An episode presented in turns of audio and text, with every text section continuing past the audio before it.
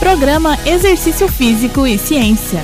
Olá, ouvintes! Vamos para mais um Exercício Físico e Ciência, programa que trata de exercícios a partir da visão científica, também disponível no podcast no Spotify. O programa de hoje nos fará pensar a respeito da evolução humana e a relação com o movimento humano. Então acompanhe essa linha de pensamento. Humanos evoluíram para se movimentar, e, portanto, precisam se movimentar para ter saúde. A adaptação biológica só ocorre sob pressão ambiental, que altera o sucesso reprodutivo de alguns indivíduos em determinada população. Os humanos adaptaram um corpo capaz de realizar deslocamentos de longa distância e movimentações generalistas para conseguir alimentos na savana africana. Nossos corpos evoluíram sob alta demanda física e, portanto, estão mais sujeitos a prosperar sob condições similares. Vivemos um estilo de vida no qual o movimento não é mais necessário para a sobrevivência.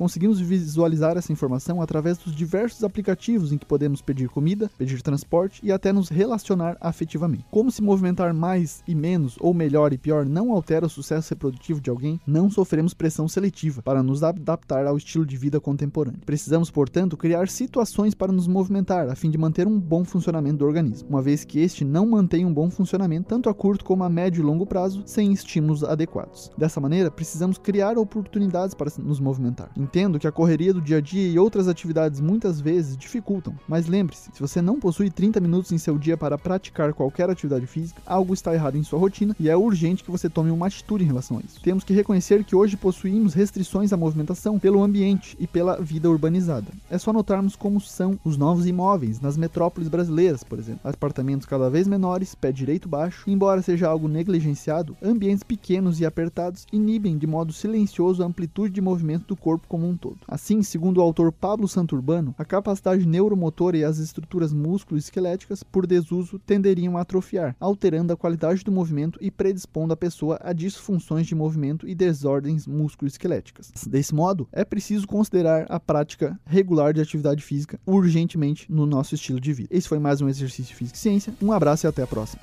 Você ouviu Exercício Físico e Ciência com o professor Fábio Dominski. Só aqui, na Rádio Desk FM 91.9.